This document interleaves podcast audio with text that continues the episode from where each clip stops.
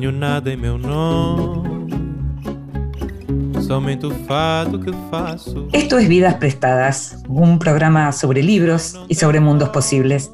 Un programa sobre historias, sobre ficciones, sobre biografías, un programa sobre no ficciones y sobre ideas, un programa sobre todo aquello que puede caber en un libro.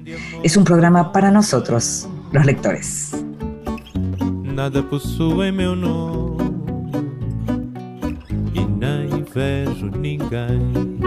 Y a nosotros, los lectores, nos gusta leer a solas, nos gusta a veces tener compañía, una compañía que también lee, y también nos gusta que nos lean en voz alta. Esta vez le pedimos al periodista y escritor Julián Gorodiller que nos leyera. En voz alta. Cuentos breves, poesía, lecturas para compartir. Cuando era niño yo era el más pequeño de mi familia. Y el más pequeño de la familia siempre anda contando chistes, porque es la única forma que tiene de meterse en una conversación adulta. Mi hermana tenía cinco años más que yo, mi hermano nueve y mis padres eran bastante habladores. Así que cuando era muy pequeño, a la hora de la cena, yo era un aburrimiento para toda esa gente. No querían escuchar las tontas noticias infantiles que tuviera para contar. Querían hablar de cosas importantes de verdad, que habían ocurrido en la secundaria, en la facultad o en el trabajo. Entonces, la única forma de entrar en una conversación era decir algo gracioso.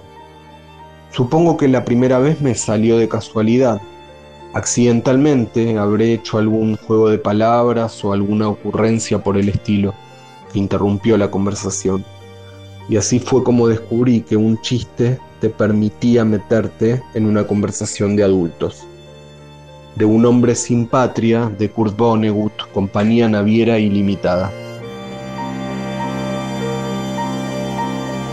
Y lo escuchábamos a Julián Gorodiller, periodista y escritor, autor de La Ruta del Beso, de la antología Los Atrevidos y de la novela Claudia Vuelve, leer a Kurt Vonnegut. Vidas prestadas. En la noche de la radio pública.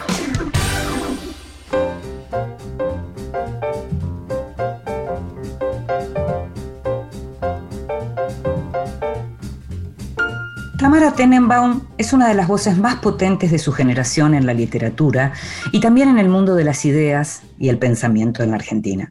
Periodista y escritora, nació en 1989 y estudió filosofía en la UBA, donde ejerce como docente, igual que en el IUNA, donde también se desempeña en la docencia periodista cultural en todos los soportes y muy activa en las redes sociales, Tamara publicó en 2017 su libro de poemas Reconocimiento de Terreno y en el 2018 ganó el premio Ficciones del Ministerio de Cultura al mejor libro de cuentos inéditos, un libro que tiempo después se convirtió precisamente en el libro de relatos Nadie vive tan cerca de nadie.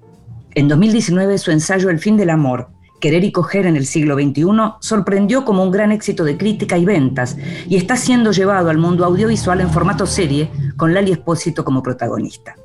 Tamara es la mayor de tres hermanas. Tenía cinco años cuando murió su papá en el atentado a la AMIA, un episodio que dice no recordar. MC acaba de publicar Todas nuestras maldiciones se cumplieron, novela en la que Tamara Tenenbaum recupera su propia historia como niña nacida y educada por una madre médica, viuda y joven en la comunidad ortodoxa judía del barrio del Once, y también la vida que nace con su llegada al mundo laico porteño, ya durante la escuela secundaria, luego de su ruptura con la religión y la comunidad. Lo que sé de mi papá es más lo que me contaron que lo que yo vi, dijo hace poco en una entrevista en la que también señaló a propósito de su nuevo libro, que le interesaba contar cómo es crecer con una muerte que uno no presenció y todos los demás sí. La novela trabaja los materiales biográficos con distancia y sin ninguna connotación militante salvo una, escribir literatura. Te invito a que escuches la primera parte de la charla con Tamara Tenenbaum.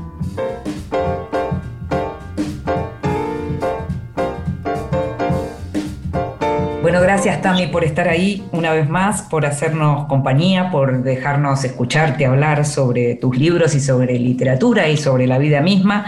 Y puntualmente en este caso, a propósito de este libro nuevo tuyo, Todas nuestras maldiciones se cumplieron, un libro que en lo personal me gustó mucho y sobre todo me gustó mucho que esa distancia que habitualmente pones en tus escritos, en esta oportunidad es como si rebotara y volviera y, generara como un efecto especial en, en, términos de los sentimientos. Por lo menos eso es lo que me pasó a mí, así que me encantó. Ay, gracias, verdad me puse muy contenta cuando leí tu tweet porque eso, para mí era un libro que, podía entenderse de muchas maneras, o sea, que, creo que desde cierta lectura se puede leer como si fuera superficial y desde cierta lectura se puede leer como si fuera fácil y para mí no fue nada fácil. Y, y creo que, que, eso que vos decís era exactamente lo que yo no sabía si iba a poder hacer. O sea, creo que la, la distancia es algo que, tal cual me gusta que lo digas, que caracteriza mi voz en general, o sea, eh, en los ensayos, en las ficciones, siempre es algo que, que, es la forma que tengo de mirar el mundo siempre un poco desde afuera. Y en este caso, el desafío era, bueno, contar algo, no solamente que es muy propio, sino que quizás es hasta medio melodramático, ¿no? Y, ver cómo se contaba eso desde ese registro y si, si, funcionaba o no funcionaba. Uno nunca sabe hasta, hasta que llega a, a un lector que no le interesa, ¿no? Así que me, puso muy contenta. Vos sabés que al mismo tiempo me hace acordar a, a, una cierta literatura norteamericana que, pero, que provoca eso y en donde aparecen como, después me quedé pensando, después que lo escribí, que son narradores que a ver cómo se entiende esto, que hay un punto en donde se quedaron como si la infancia todavía existiera en esa mirada de distancia, ¿no? En donde cuentan cosas que están ocurriendo, de pronto las están contando como adultos, pero hay algo de la infancia que sigue. Sí, totalmente. Yo pienso como en, una mirada extrañada respecto del mundo de los adultos, como si nunca terminaras de habitar el mundo de los adultos, que es algo que a mí me pasa todo el tiempo, la sensación de todos comparten un secreto que eh, entendieron algún día que yo falté al colegio, ¿viste? Eh, eso es como un poco la, la, sensación. Todos entendieron cómo funcionaba las relaciones sociales, el dinero, el afecto, la pareja, la familia, todo eso se explicó el día que yo me enfermé. Y, un poco entonces eh, lo, que, lo que hago en el, libro es, es contar el, mundo desde ese lugar, tal cual. Yo también me referencio en autores norteamericanos, sobre todo en, autoras, por ejemplo, como Miranda July, por ejemplo, que es una autora que para mí es referente, en ese lugar, como de, una especie de realismo extrañado, de, de mirar como con un ojo torcido al mundo social, sobre todo, como si, la, como si nunca nadie te hubiera explicado cómo funcionaban las relaciones sociales y vinieras a verlo como un extraterrestre.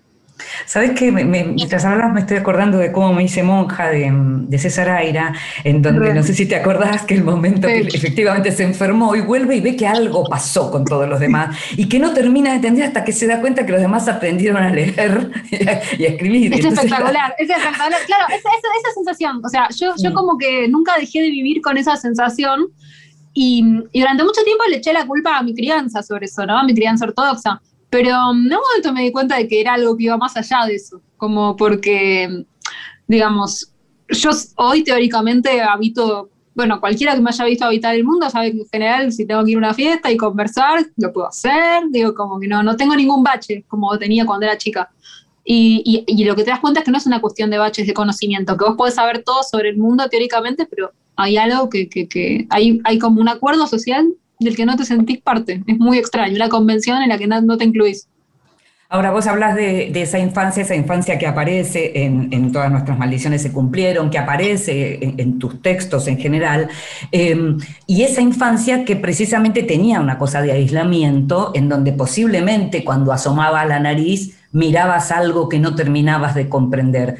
Todo eso que empezaste a comprender recién en la escuela secundaria y que estás comprendiendo, todavía tenés poco más de 30 años, digamos, todavía te queda mucho por comprender, pero hay algo de cierto en eso, de, esa infancia en donde no, no participabas de la totalidad de la vida, digamos, ¿no?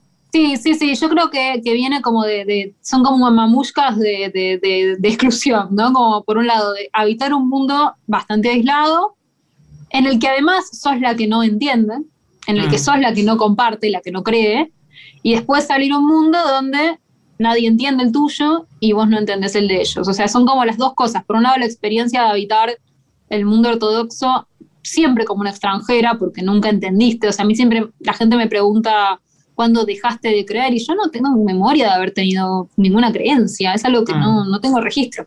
Y, y bueno, y después la salida al mundo. O sea, y yo lo que me interesa de eso no es tanto mi biografía o lo que sea, sino cómo de eso se puede hacer literatura, ¿no? Y, creo que es un poco eso que decís vos, ¿no? Como de, de, usar ese lugar extrañado para construir narradores que entonces eh, pueden ver situaciones cotidianas, súper cotidianas, eh, como un trámite, y, y, verlo desde un lugar diferente, como desde un lugar de, de, la pregunta del sentido de esas actividades. O sea, de hecho, eso es algo que usa mucho en el libro. O sea, por ejemplo, está la compra del departamento y mirar la situación en la qué significa que están haciendo todas estas personas alrededor o estar en, eso, en el colegio, en una pantomima extrañísima que armaban en mi colegio para cobrar subsidios y, y preguntarse, cosa que de hecho me pasó con mis hermanas, que en ese capítulo eh, mis hermanas me dijeron, nosotros nunca entendimos eso de los subsidios, no sabíamos por qué se hacía eso. Estamos hablando de las visitas de los inspectores al colegio al que ustedes iban y en donde tenían que, eh, digamos, hacían esa pantomima de que había más chicos de los que en realidad había y ese tipo de cuestiones. Exacto, juntaban dos o tres grados para llegar al mínimo eh, para que te dieran el subsidio de los colegios privados, porque éramos muy poquitos. Y, mm. y mis hermanas nunca entendieron por qué se hacía todo eso, por ejemplo. Yo no sé cómo lo entendí. Lo entendí tardísimo, pero lo entendí porque a la vez tenía esa cosa de sentirme afuera, pero siempre una necesidad de anotar en mi cabeza y de, de decir, esto, esto tiene que tener un sentido. Si todos los adultos están participando de esta ceremonia es porque esto tiene un sentido aunque yo no lo entienda. Y, de ahí surgen muchas de las cosas que yo escribo. Algo que mencionas eh, en alguna de las entrevistas, porque este es el libro en donde aparece, aunque, aunque aparece, digamos, lateralmente, si, si eso es posible, aparece la muerte de tu papá, em, eh, que, murió en la AMIA, algo de lo que habías hablado en tus poemas, en reconocimiento de terreno, eh, algo de lo que hablas cuando se te pregunta, pero algo de lo que vos siempre decís que no tenés recuerdo, y ahí también son los adultos conociendo algo que vos no pudiste conocer porque tenías cinco años. Total, sí, sí, y no solo los adultos, sino adultos con los que yo no tengo vínculo. Eso siempre me parece fascinante, ¿no? Que todo el mundo tenga un vínculo con, el 18 de julio del 94, todo el mundo tiene algo para contarte de ese día, y, yo no tengo. Em, ah. Es muy extraño. Ah. Entonces, ah. por eso me interesaba reproducir todo el tiempo también esa sensación de una narradora rodeada de relatos ajenos y preguntándose qué hace con esos relatos ajenos, cómo apropiarse de esos relatos. Por eso como toda esa construcción de, la frialdad y de la distancia tiene que ver con eso también, con qué, qué, hace esta narradora con todos esos relatos, qué va a hacer para apropiarse de ellos. Bueno, una estrategia claramente es el humor. Eh, sí, ¿no? que es, la eh, ironía. La ironía, que es, o sea, que parece una distancia, pero también es una forma de, esto lo hablo mucho con, con, la princesa montonera, ¿no? Siempre lo charlamos, como que el humor es una forma de, de, apropiarnos de una historia porque somos las únicas que pueden hacer esos chistes. Entonces, eso es una forma de decir esta historia es mía. Mirá qué mía que es, que yo puedo hacer un chiste y vos no lo haces. ¿No? Como hay algo ahí que, que es una forma de adueñarse, aunque parezca una forma de poner distancia. Sabes que eh, revisando un poco lo que tiene que ver con, tu obra, que además tus libros son todos de los últimos tres años, em, pero lo que veía era cómo vos en general eh, utilizás todos los soportes, utilizás la gráfica, todos los géneros, escribiste ensayo, escribiste poesía, ahora estás escribiendo, eh, con los, escribiste narrativa ya con los cuentos, pero ahora intentás el género novela, pero al mismo tiempo sos docente, hiciste radio mucho tiempo, tenés los podcasts, o sea, no hay soporte del que no te apropies. En las redes tenés un espacio muy importante. Que hay como una, por un lado hablas de literatura, pero hay como una necesidad de comunicar algo en vos. Mm, no, sé, de comunicar no. O sea, como que yo no tengo un mensaje, de hecho. Em, pero sí, lo que me doy cuenta es que lo que más me importa a mí como en el planeta es conversar. Como pienso mucho en la palabra conversar. Me gusta mucho conversar. O mm. sea, eh, a mis amigos me paso el día quemándoles la cabeza, digamos, yo siempre tengo 15 chats de WhatsApp abiertos en los que estoy hablando de cosas que para mí son importantísimas.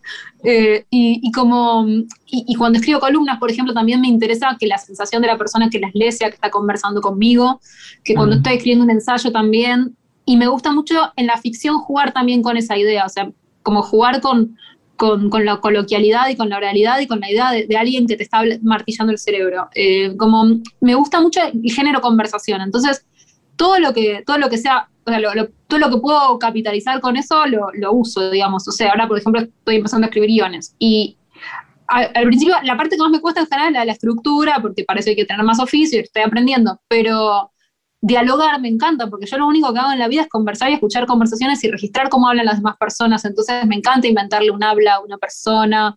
De hecho, en, la novela hay muchísimas conversaciones y, y, yo creo que uno puede escuchar hablar a mi mamá, por ejemplo, a mis hermanas, como hay distintos registros que van apareciendo ahí, porque me gusta mucho escuchar hablar a la gente y ver qué hago con eso. Entonces, como en relación con, los distintos soportes, para mí es toda una conversación continua que está sucediendo en cualquier parte. Eso me, pasa.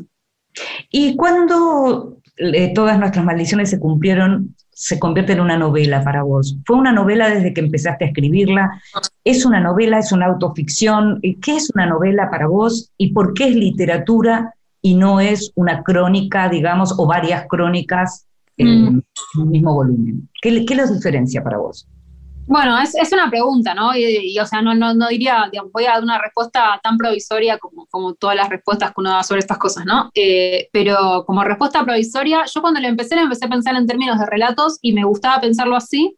Me importaba que cada capítulo cerrara sobre sí mismo y que se pudiera leer solo de alguna manera pero que a la vez se acumulara algo. O sea, como que empecé a pensar que podía ser una novela cuando entendí que había algo que se iba acumulando leyéndolos uno detrás de otro. Eh, eso me parece que, es, puede llegar a ser una novela, una acumulación de sentido que, que, construye otro sentido, que hace que esos textos se puedan leer por separado, pero que cuando se leen uno detrás de otro, se lean de manera un poco distinta, vayan armando un mosaico que es un universo. Pero ¿y el orden de esos textos? Porque uno efectivamente los lee, los puede leer separados, pero también hay un orden. Hay un orden, sí. ¿Y cuándo llegó ese orden? Bueno, llegó cuando decidí que se trataba de una novela y que entonces mm. lo que tenía que dar el, el, o sea, era como, bueno, lo puedo, puedo reescribirlo buscando un hilo conductor, pero no es lo que yo quiero, como que también había algo ahí que me interesaba seguir sosteniendo de una cosa fragmentaria y que se arma por acumulación. Y, que aparte, bueno, no tiene como un principio y un final porque, primero porque estoy viva, mm. y por otro lado porque como que el conflicto es algo muy interno todo el tiempo, el conflicto que, que hay, esta narradora es un conflicto interno, no le pasa nada como, o sea, las cosas que le pasan le pasan en el primer capítulo, ya está, ya sabes todo. Entonces, eh, de lo que se trata es cómo va a vivir con eso y sobre todo lo que me interesaba, a mí los libros que más me gustan son los libros donde la intriga no está sostenida en términos de la trama y del tema, sino de quiero ver qué va a hacer el autor con esto, quiero ver qué, quiero ver qué hace en la página que viene. A mí eso era lo que me interesaba generar, como, ¿y ahora qué va a venir? Y entonces pensé en capítulos que tuvieran todas estructuras distintas, pero bueno, después pensé, bueno, tiene que haber un orden que, que organice eh, de alguna manera la experiencia de la lectura. Y, y, por eso, bueno, elegí sobre todo, o sea, muchas cosas las fui eligiendo en términos de la información, ¿no? Cuentos, o sea, cuentos o capítulos, si quieres, que dependen de que hayas leído el anterior para que entiendas este, digo, algunas cosas en términos de información, sabiendo ya que es un libro medio críptico y que, que fuera lo menos críptico posible para el, para el lector, y después pensé mucho en el primero y el último, obviamente, ¿no? El primero ah. que organiza el mundo y el último que parece como hacer un fade out, que era lo que también me, me importaba generar, ¿no? Como no, tener un cierre conclusivo, sino más bien todo lo contrario. Por lo mismo, porque seguís viva. Exacto, exacto, sí. Creo que, como vos decís, me quedan muchas cosas por aprender, quiero, quiero creer. Te, invito a que escuchemos un ratito de música y ahora seguimos hablando, porque además quiero que me cuentes cómo fue entrevistar a Vivian Gornick. Quiero que me lo cuentes.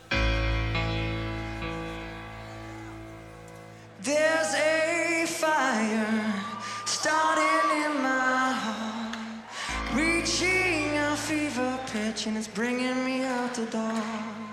Finally, I see you crystal clear. I lay your ship bare. See how I lean with every piece of you.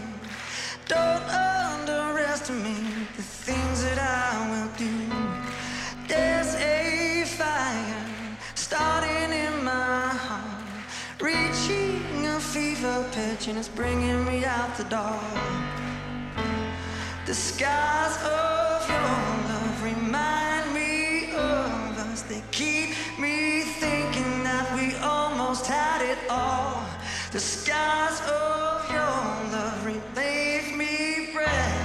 I can't help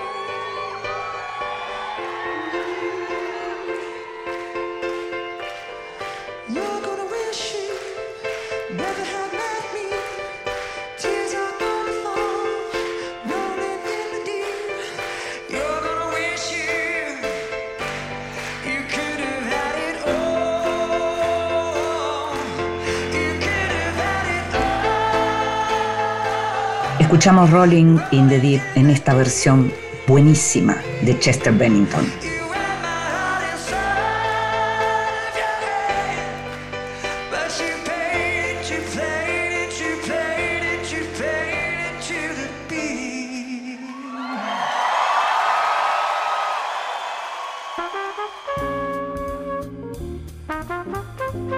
El extranjero. Libros de los que se habla en el mundo. A veces me gusta pensar, en general, cuando se habla de gente grande que de pronto no es muy bien tratada por sus hijos o por sus nietos, me gusta pensar que es algo que está volviendo de- del momento en que esos adultos ahora mayores fueron en su momento los que tenían la posibilidad de cuidar al otro y no lo hicieron tan bien como debían. Y entonces esto es lo que vuelve un poco en ciertas vejeces abandonadas. No estoy justificando nada, estoy tratando de comprender.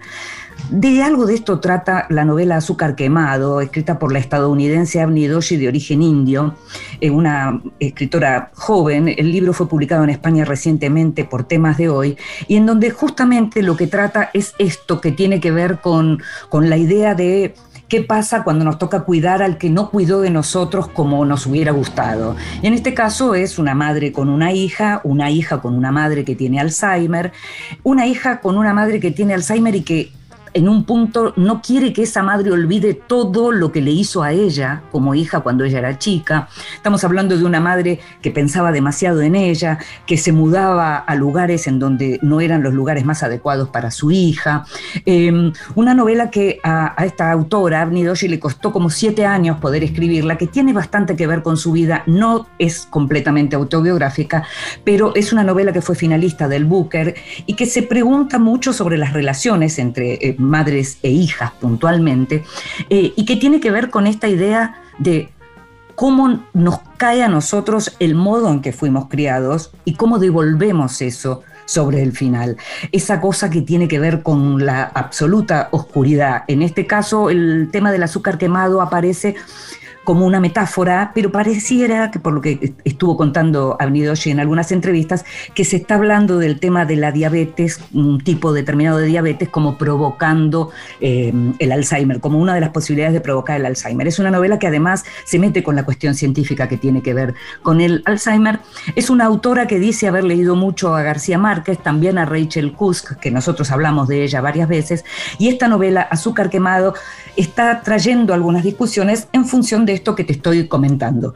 Ella dice, ¿cómo puede ser en un momento que no recuerde nada? ¿Cómo le voy a reprochar lo que me hizo si ya no recuerda nada?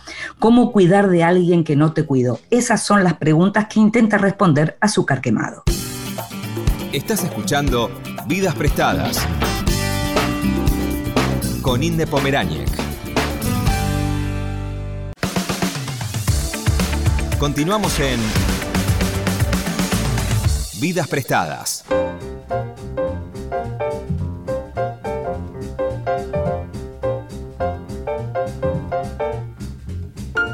Y seguimos en Vidas Prestadas, este programa sobre libros y sobre mundos posibles, y estamos hablando con Tamara Tenenbaum a propósito de la salida de su libro, de su novela, Todas nuestras maldiciones se cumplieron, y recién te preguntaba por la entrevista con Vivian Gornick, porque además de haber sido, me imagino, una experiencia interesante de poder entrevistar a una, a una escritora que uno conoce, tienen bastante que ver ustedes, pese a esa diferencia de edad enorme que hay, y, eso se pudo ver en la entrevista del Filba del año pasado, ¿no?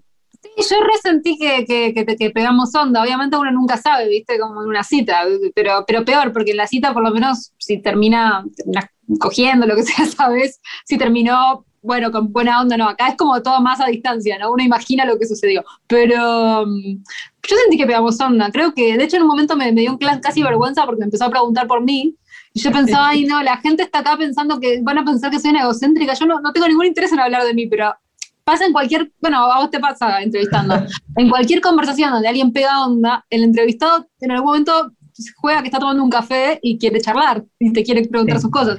Pero Sí, ella es periodista, pero además como Claro, ella es periodista es, es curiosa, claro. y además nada, como justo estábamos en un momento de mucho aislamiento y hablábamos como también de eso, y claro, imagínate la- cuáles son las chances eh, en esas situaciones, cualquier experiencia. Yo también, si ahora me pongo a entrevistar a un mexicano, le voy a preguntar todo sobre su vida y hablemos, como hay algo ahí de, de- de- de que está tan difícil moverse que cuanto, cuanto más te acerques a otra gente, más te divertís. Sí, a mí me, para mí fue increíble, la preparé muchísimo también, eh, digamos como yo ya había leído todos los libros de ella que se habían traducido, pero leí tres más por las dudas. O sea, como dije, ya está, o sea, como, esto, esto, esto si hay que hacerlo, hay que hacerlo bien. Y, y entonces quería poder preguntarle por todo y, y sobre todo como, más que para preguntarle por todo, porque obviamente en una entrevista hay que, hay que hablar de los libros principales, pero sobre todo era como poder pescar distintas referencias, ¿no? Qué sé yo, como, por ejemplo, ella tiene este libro que a mí me gusta mucho, eh, que, es, que, que no fue traducido y probablemente nunca lo sea, porque es un libro sobre el comunismo norteamericano, que entonces es difícil que esas cosas lleguen a ser traducidas, Claro. pero como cuando, cuando ella entrevista, eh, es un libro como de, de perfiles Sí. de eh, la izquierda norteamericana de esa época. Y este es un libro fascinante, que aparte es un libro de juventud, me encantaba esa idea de que aparte yo la escuché a ella hablar mal de ese libro, ¿viste? Esas cosas que, que decís, bueno, como quiero que me cuentes qué pensás hoy del libro que escribiste a los veintipico sobre la izquierda, a ver como qué pensás ahora de eso, ¿viste? Es muy divertido. Y, y nada, y también me, me, me pareció como, me, me- me quedé muy admirada sobre todo porque yo me admiro mucho de la gente que, bueno, es grande y todavía tiene las ganas de seguir escuchando, tiene curiosidad, ¿viste? Mm. Como, porque no es común, digo, eh, ha- hay un montón de gente que sigue trabajando y produciendo, pero ya, por ejemplo, solamente lee a la gente de su generación, no, no va a ir a Mm. leer o a ver qué anda haciendo la gente de 20 más que para despreciarlo. Y, y en cambio ella tenía como toda una posición súper formada, crítica, pero eh, formada como con criterio, por ejemplo, respecto del feminismo actual en relación con el feminismo de su época. Y Sí. eso, como tomarse el tiempo de pensar eso, de formular esa posición y de escuchar con respeto, me parece muy valioso y muy admirable. También me parece que es el secreto de seguir estando viva, ¿no? Pero, Sí, pero bueno, me pareció que, que estaba buenísimo. ¿Qué te pasa con, con, las descripciones de la ciudad que hace Vivian Gornick? Porque en tu libro, en, en, en, el nuevo, la ciudad está muy viva y muy presente y tiene mucho que ver, es un personaje, digamos, ¿no? Como pasa con los libros de ella o con varios de los libros de ella. Sí, se lo copié mucho, la verdad. O sea, me, me pareció que, que, que, No, yo digo, yo siempre digo que las cosas las copio, porque para mí como escritor está bueno copiar, porque mm, eso me lo dijo una vez y Acevedo que yo le, le, dije que estaba escribiendo unos cuentos, pero que cuando estaba, leía los de Amy Hempel, quería dejar lo que estaba haciendo y escribir como Amy Hempel, y me dijo, ya lo total no te va a salir igual. Claro, o sea, como, claro. si igual no te va a salir, haz lo que quieras. Entonces, para mí copiar es, es así, total no te va a salir. Eh, y, Son los modelos, sí, poco, exacto. Claro, claro, tal cual. Entonces un poco lo, lo, copié directamente pensando en eso, como en, en, en una ciudad viva y, en una ciudad que se confunde con sus habitantes, ¿no? Que, no, es un paisaje, es, eh, es lo, que, lo que hacemos cuando vamos y venimos y, que, se va armando con distintos colores y que te va armando a vos, ¿no? O sea, yo hoy, y yo aparte tengo como, como un tema personal con eso. Eh, y, y, me gustaba que la narradora también lo tuviera, que tiene que ver, me parece, todo el tiempo con la calle. Eh, como que de hecho la narradora nombra sus casas, nombra una casa en Corrientes, una casa en Tucumán, todas las calles, no, no provincias, pero, mm, pero como que cuando nombra esas calles, eh, nunca describe las casas, de hecho no sabes nada de las casas en las que vive, las describe re poco. Y, y, y en realidad lo que, lo que está describiendo todo el tiempo son los barrios, porque lo que le interesa es la calle. Y hay algo que para mí está todo el tiempo en esa narradora que tiene cierta distancia, que, que no sabe cómo hablar de su pareja, no sabe cómo hablar de su familia y que siempre está mirándolo todo un poco de afuera, que es que es evidente que las casas no son el lugar que el más cómodo le resulta, sino que es la calle. Y, y hay algo de eso que, que, yo quería que estuviera todo el tiempo. Eh, y, y, porque, no, no porque sea, no solamente porque es algo que me caracteriza a mí, sino porque me parece que es medio cicloventista, y, pero, pero hay una forma de, de habitar la ciudad que, que a mí todavía me, me parece muy poética y, y especialmente pensando en, mujeres sobre todo, cuando piensan en, la cantidad de, de, veces que te dicen que no estés en la calle y la cantidad de amigas que tengo que no circulan por la calle y, y toda esa, esa historieta. Y, y, yo como desde chica pensando que, que, lo único que quería era que nadie me preguntara dónde iba para poder sentarme en una vereda y que nadie me pregunte dónde estoy y que nadie lo sepa. O sea, eso para mí es la mm. felicidad. Hablas de la calle y al mismo tiempo pienso en momentos de tu libro en donde, por ejemplo, se dice algo así como que, todo hogar es un espanto o me gusta lo ajeno, dice la narradora, que es una persona muy parecida a Tamara Tenenbaum. ¿Y por qué un hogar es un espanto? No sé, es algo que me empezó a pasar siempre, pero que me di cuenta de más grande, ¿no? Como que me di cuenta, de hecho, en esa en esa escena ahí cuando estoy contando en el libro que me doy cuenta de que estoy harta del ambiente de la cultura en el que me muevo, que yo mm. pensaba que yo estaba harta de mi mundo y de ambiente porque era un ambiente horrible, pero mm. después me di cuenta de que uno se harta de todos los lugares, o, sea, o, por lo menos es lo que me pasa a mí. Digamos que también es algo que, que está un poco dicho y un poco no dicho, ¿no? Como, digamos, no, no está muy, muy trabajado explícitamente el tema de, de la pareja, pero de al rato se está como la cuestión de formar una pareja y formar una casa y decir, ¿y, y qué estoy haciendo? ¿Qué es esta vida? Aquí, yo, yo, digamos, como construí toda una, una, identidad, no hacia afuera, sino hacia adentro, hacia mí misma, a partir de irse de un lugar. Y, y, entonces, ¿qué se hace cuando se supone que te tenés que empezar a quedar en los lugares, cuando ya no, no se supone que te tenés que ir? A mí realmente es algo que nunca se me resolvió. Eh, no el tipo de cosas que pensé que cuando fuera grande se me iba a resolver y todavía no pasó. Igual es verdad que todavía no soy tan grande, pero, ah. pero digamos como, como que me parece que, que, habla un poco de eso, de los hogares que son un espanto, que, que la permanencia es algo que, que, a mí, como a esa narradora, eh, le resulta difícil. Hay gente a la que le cuesta irse, ¿viste? Hay gente que le cuesta separarse, que le cuesta irse de la ortodoxia, que le cuesta irse de... Bueno, a mí me cuesta quedarse en... Es un claro, poco eso. Gente, gente a la que le cuesta romper sí. mientras en, en, realidad, te la, digamos, rompiste eh, eh, dramáticamente, por decirlo así, con, con algo uh -huh. como que era un destino determinado. Pensaba también en lo que tiene que ver con cómo aparece la idea de la maternidad no solo en tus escritos, sino también en, en la, las veces que hablas sobre el tema, la cuestión de la maternidad, la cuestión de tus amigas con la maternidad, la cuestión de un futuro posible eh, con la maternidad. Y, y, es muy interesante porque en un momento como al pasar, eh, eh, la narradora se pregunta, ¿y quién hará esto? ¿Mis hijas? Y mencionas hijas, ni siquiera mis hijos. O sea, No, imagina claro. casi como una duplicación de la idea de tu madre con ustedes tres. Ah, pero ¿sabes qué? Con mis hermanas nos pasó siempre lo mismo. Nosotras cuando hablábamos de los nombres de nuestras hijas, siempre teníamos, hablábamos de tres nombres de nena. Nunca a ninguna se le ocurrió que podíamos tener una familia que no fuera una mamá y tres nenas. Y ahora que el marido nunca existía, ¿no? Siempre una mamá con tres nenas.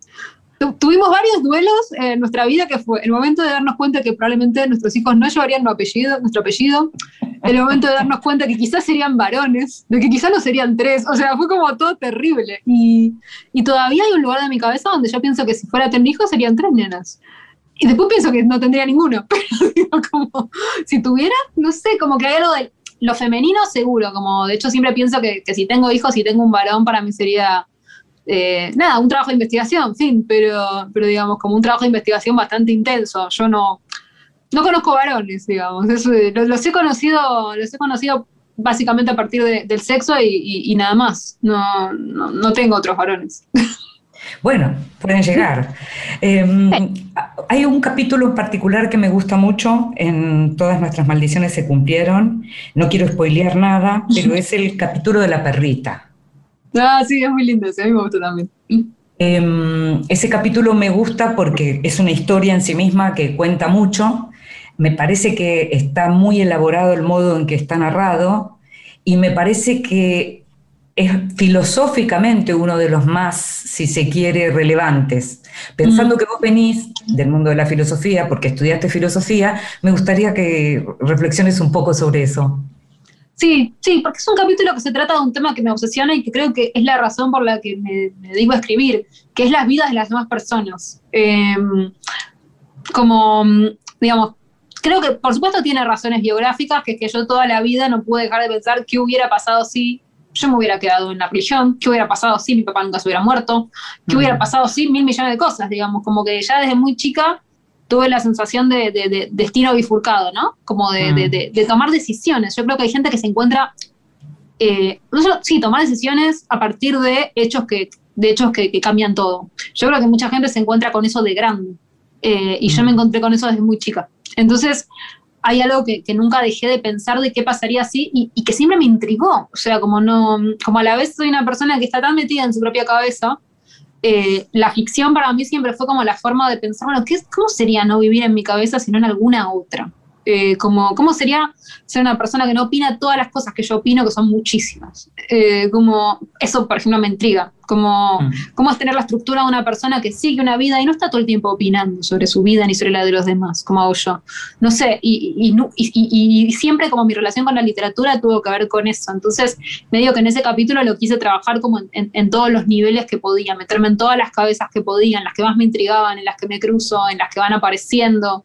Y, y como que la, la metáfora de, de- de la perrita que, que pasa de un departamento a uno que es casi igual, eh, Mm. me parecía como muy, muy potente en ese sentido. Mm. ¿Cuánto pensás, te- te- eh, cuánto pensás que la filosofía, digamos, influyó en tu manera de hacer literatura? ¿Y cuánto pensás que tu habilidad con, la- con el inglés, digamos, que tu manejo del inglés, que es algo que yo admiro muchísimo, tuvo que ver también con la literatura? Es decir, ¿cuánto esa influencia pesa, sentís vos, en el modo en que vos pensás la literatura y hacés literatura?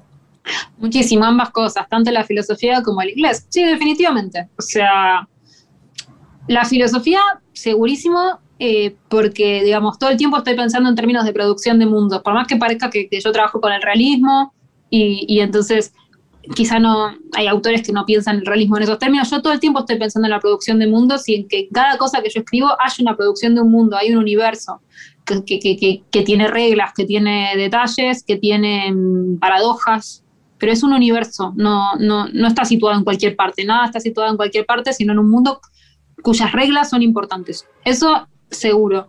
Eh, y, y también en, en abrir sentidos todo el tiempo, en, en- en el evitar el cierre del sentido.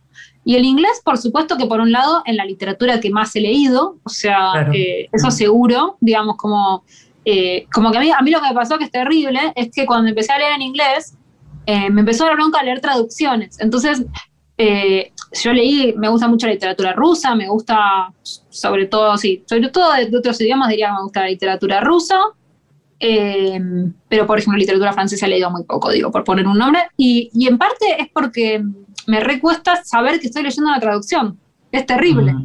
Eh, mm. Entonces eh, me acostumbré a leer muchísima literatura norteamericana y, y, eso definitivamente formó mi, forma de escribir. Y también incluso creo que hay algo de la sintaxis. Yo me cuido mucho de, no, no, ir al anglicismo, eh, eso sí me, me pareció horrible porque a mí me gusta mucho el español, pero sí hay algo que me doy cuenta, que hay una depuración del estilo que tiene que ver mucho más con la literatura norteamericana que con la literatura que yo he leído en español y que es algo que yo busco todo el tiempo, como no un estilo que sea genérico, porque para mí todas las oraciones tienen que tener un ritmo, una música, algo distinto, pero sí como la sensación de que nada sobre, y de hecho soy una gran borradora, soy muy de sacar eh, y, y, y, que, y de sacar oraciones que son muy largas, como esas cosas que en el inglés no se usan, pero en español sí, yo no las uso. ¿Y qué pasa cuando un libro tuyo, escrito en español argentino, cambia el título en español en España, por ejemplo, como El fin del amor, y, se deja de coger y se empieza a follar. ¿Cómo lo sentís? Bueno, a mí me causó gracia lo que decidieron hacer en Planeta, que me pareció bien, que es que cambiaron solo esta etapa. El interior del libro está intacto. Eso es muy mm. extraño, pero es una especie de estrategia de marketing muy razonable para que cuando veas la tapa eh, lo compres y después cuando estás adentro ya estás adentro. O sea, la, la, escritura ya te puede seducir y efectivamente sucede, no sabes la cantidad de chicas españolas que me escriben. Eh, como que evidentemente me gusta que se haya dejado de subestimar al lector español finalmente, porque, o sea, son chicas de 20 años, viven en Internet, o 30, 40, bueno, todas las edades, pero con gente que vive en Internet. No, mm. no, es que no saben que fuera de España se dice coger, no lo acaban, o sea, no le estás contando una novedad. Claro, claro, por supuesto. Entonces, al segundo párrafo ya se acostumbraron, y de hecho quedaron todos los, o sea, no solamente coger, sino todos los río, todo lo rioplatense que tiene ese libro, que tiene mucho, porque a mí me gusta mucho mi, mi, español. Yo estoy muy orgullosa del rioplatense y lo uso y lo, lo, lo milito. De hecho, me doy mm. cuenta cuando hablo que, por ejemplo, eh, la gente de otros países a mí a veces no me entiende, la gente de México. O sea, hay gente que tiene un acento menos porteño que el mío, el mío es muy porteño. Yo hablo muy rápido y muy arriba, como muy agarrado, así, la no me entienden. Y, y, yo lo hago con orgullo eso. Entonces, eh, me encanta que todo eso haya quedado en el libro y que a las lectoras españolas no les molesta en lo más mínimo. O sea, me gusta que les hayan cambiado el título para que lo compren igual, pero una vez que lo compran, eh, recontra entran y no hubo necesidad de españolizar todo el texto que ya me hubiera parecido como, como innecesario, porque además para mí, por más que sea un ensayo, yo los ensayos también los escribo con una perspectiva literaria en algún sentido, para mí tienen una música, las palabras que están elegidas están elegidas por una razón, entonces me, me encanta que haya quedado como quedó y, y, la tapa, igual que diga follar, me parece muy simpático, así que no me molesta. Tenemos que terminar, pero no quiero dejar de preguntarte qué te pasa cuando sabes que vivís vos, que, que, desde que empezaste a pensar, digamos, empezaste a pensar en, en, en órbita feminista, y que en este momento hay algo de mainstream en el feminismo que hace que el mundo uno pueda tener como una idea de que puede que pueden mejorar montones de cosas. ¿Qué sentís vos en relación con eso? Muy brevemente. Bueno, yo soy una, persona que en general es muy optimista, pero además soy muy resentida. Entonces, como que un poco me da, me da un poco de risa, pienso como, hace muy poco realmente ser feminista era ser una tarada. Yo me acuerdo cuando iba a la facultad y, y mis compañeros que militaban en cosas serias eh, pensaban que yo militaba en taradeces. Me acuerdo perfectamente, tengo la lista negra de Kill Bill en mi cabeza. Entonces me pone muy contenta, pero obviamente, bueno, eh, no, no, no, tampoco me olvido, no me olvido, pero, pero bueno, por supuesto que me encanta que, que ahora todos, o sea, me, encanta que hayamos ganado la batalla cultural y que incluso los que se burlaban ahora tengan que, pensar, bueno, esto es lo que es, me guste más o me guste menos. Me parece un resultado muy hermoso y, bueno, y creo que tenemos que estar muy atentas igual porque eh, es un lugar muy peligroso también, es un lugar muy mm. cómodo, muy peligroso, eh, muy em, em, empoderarse es muy peligroso también para, para la psiquis y para la autoestima y para la autocrítica, así que hay que estar atentas. Gracias también. A vos.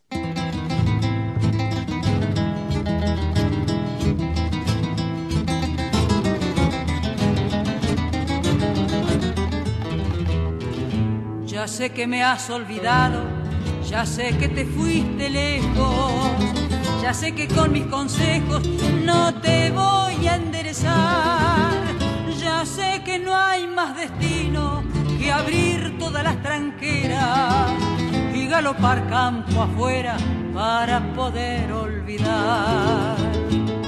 Ya ves, me han dejado triste tus ojos engañadores, ya ves, coseché dolores al arar tu soledad. No sé si al verme tan lejos tendrás arrepentimientos no sé, pero lo presiento que al fin me vas a llorar.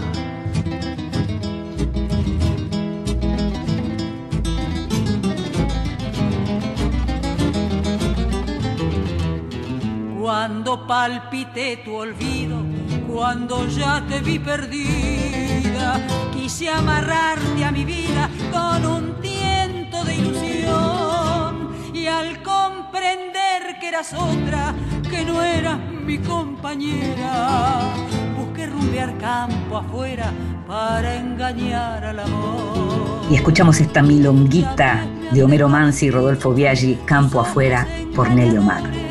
Ya ves, coseché dolores al arar tu soledad. No sé si al verme tan lejos tendrás arrepentimientos no sé, pero lo presiento que al fin me vas a llorar.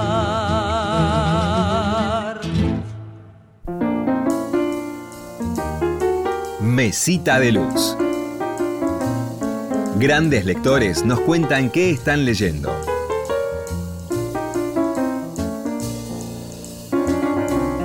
Mi nombre es Verónica Abdala, soy autora y periodista cultural. Acabo de publicar un librito que se llama Café Literario, que publica Factotum Ediciones. Y paso a recomendarles, como me han pedido, eh, algunas lecturas que me gustaron, que tengo aquí apiladas en mi mesita de luz.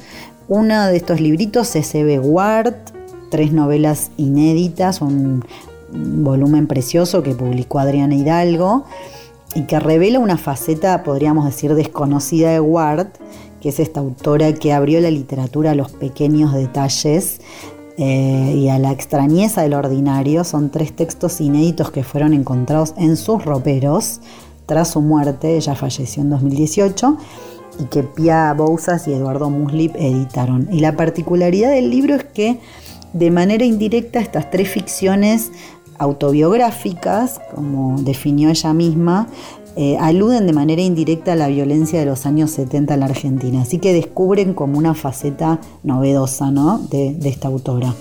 Otro libro que tengo por acá es, son los cuentos de Laura Galarza, eh, recopilados por la parte maldita en un libro que se llama Date cuenta de tu suerte. Y lo que me gustó de este librito es que eh, Laura, que es autora, docente y crítica, nos recuerda que el drama humano puede estar contenido en las historias y en las situaciones más ordinarias. ¿Por qué? Porque son cuentos que a lo mejor tienen como escenario una cena familiar, un encuentro entre amigas, un verano en la costa argentina, es decir, nada hace pensar que, que puede irrumpir un desenlace inesperado y sin embargo terminan siendo situaciones inquietantes o definitivamente sorpresivas para el lector. Y la literatura también es de alguna manera ese truco que nos recuerda que a veces nuestras reacciones, nuestras acciones están son resultante de una sumatoria de emociones que se fueron dando de una manera no tan evidente. Así que espero que les gusten estas recomendaciones. Mando un fuerte abrazo para ustedes y espero verlos muy pronto. Y escuchábamos a la periodista y autora Verónica Abdala, Vero Abdala, para quienes la conocemos, periodista y editora del diario Clarín y autora, como ella decía, de este café literario, recomendarnos sus lecturas, contarnos lo que tiene en su mesita. Libros que sí. Títulos nuevos y no tan nuevos que son imperdibles. Y hablábamos en el extranjero de esta relación entre madre e hija y es también de lo que vamos a hablar de, eh, en uno de los libros que sí, que no es un libro nuevo, pero sí es una nueva edición y preciosa edición de La parte maldita, de autobiografía de mi madre, de Jamaica Kincaid, un clásico ya a esta altura, podemos decir, un libro que es del año 2007, pero que es un libro que desde que salió generó, como alrededor toda una cuestión mítica por la historia, pero también por la manera en que está escrita por esta autora em, eh, antillana, nacida en Antigua. Solo leerte el comienzo, la primera línea, cuando dice, mi madre murió en el momento en que nací, así que durante toda mi vida no hubo nada que se interpusiera entre la eternidad y yo. A mis espaldas había siempre un viento negro y desolador. Solo leer eso ya te muestra hasta qué punto empezar a leer autobiografía de mi madre, que cuenta lo que es la vida de estas mujeres en, las Antillas, lo, lo que tiene que ver además con una relación muy compleja con un padre que la abandona, que la dejan en manos de quien le lava la ropa, y la visita cada tanto, se vuelve a casar, después se la lleva, después se la vende a una pareja que quiere tener un hijo. No te quiero contar todo. Eh, es un libro que realmente si lo empezás a leer no lo podés abandonar y tiene una traducción realmente muy buena, como todo lo que hace Inés Garland. Autobiografía de mi madre, Jamaica Kincaid, un clásico absoluto que no te podés perder. Y lo escuchábamos antes a Julián Gorodiller, hoy todo se vincula con todo. Lo escuchábamos a Julián, este periodista, un gran periodista, un gran cronista, que acaba de publicar también una novela que se llama Claudia Vuelve, publicada por Marea, y que es una novela que toma un tema real, que es la revista Claudia, la, conocida revista Claudia, revista de las que se llamaban femeninas en ese momento, eh, y que lo que hace es mm, montar de nuevo esa redacción al mes de la muerte de Perón, o sea, Perón muere en julio del 74, en agosto del 74 ya con Isabel Perón eh, a cargo de la presidencia, y en la línea, digamos, en lo que uno viene viendo el documental que se vio hace poquito sobre Isabel de una casa sin ventanas y, eh, y Happyland, la obra de teatro que se vio en el Teatro San Martín y que se mientras se pudo ver, se siguió viendo también este año, en donde toman lo que es la figura de Isabel, esa presa política, pero que para Julián Gorodischer es más una presa simbólica, em, y toma la revista, te decía, la redacción y todas esas mujeres, y todo el conflicto político que había entonces, porque el, entonces ministro de Economía, José Bergelbar, que era muy amigo del dueño de la revista Claudia, como lo era también de, de Timerman en su momento, lo que hace es tratar en la revista Claudia de em, embellecer la figura de Isabel Perón, conseguir un acercamiento de la figura de Isabel Perón a las mujeres de la época. Claudia vuelve es esta novela que también con mucho humor y con ironía toma ese momento eh, de Isabel Perón en el poder, ese primer momento y que hasta que llega la dictadura.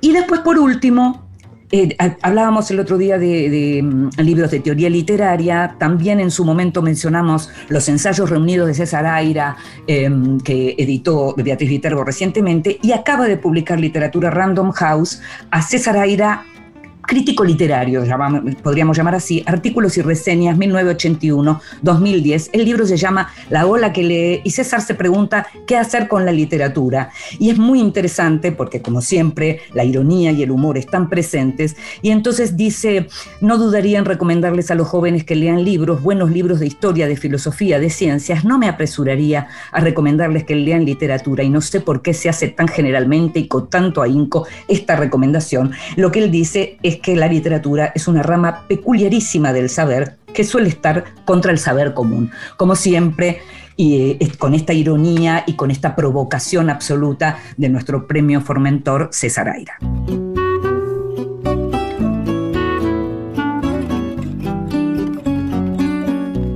Ya nos estamos yendo. Sabés que estamos todos los lunes de 23 a la medianoche y que después que termina el programa nos podés escuchar en la página de Radio Nacional y si no en tu plataforma de podcast favorita. Estuvo en la operación técnica como siempre Jorge Falcone, en la producción, consiguiendo todo y muchísimo más Gustavo Kogan. Me llamo Inde Pomeraniec, nos estamos escuchando. Chao.